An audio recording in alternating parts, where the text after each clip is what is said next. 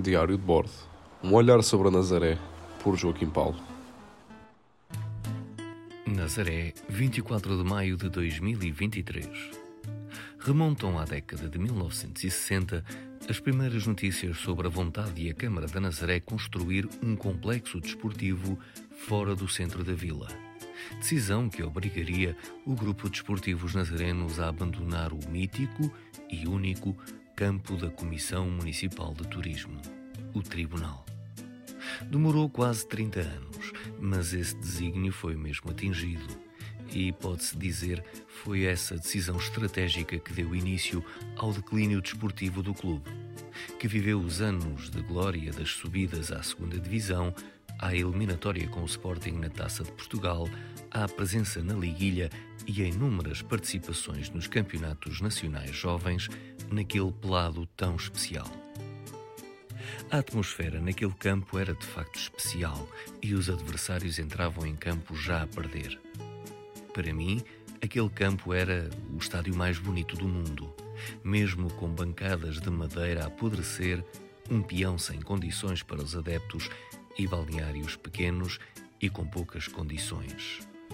Foi, disseram-me, não posso provar, o primeiro campo do distrito a ter rede em torno do campo.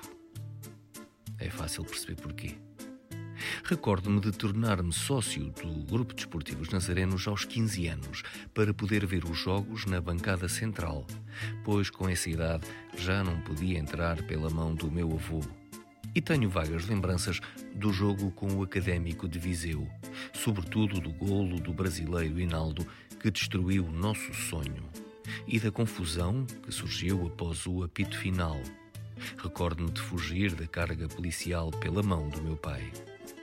Mas, sobretudo, do que tenho saudades é daqueles domingos em que ia com os meus amigos do Urbissol à missa na igreja de Santo António às nove da manhã e após a celebração religiosa íamos em festa até ao campo ver os júniores ou os juvenis nos campeonatos nacionais. Que grandes jogos ali pudemos assistir, que grandes manifestações de fervor alvinegro ali vivemos. Como esquecer a vitória dos Júniors sobre o Benfica? Ou quando o nosso Emílio Peixe jogou cá pelo Sporting e permitiu ao meu amigo Manel Esteves defender um penalti? A mística de um clube pode construir-se de muitas formas, mas também se pode perder, talvez com demasiada facilidade.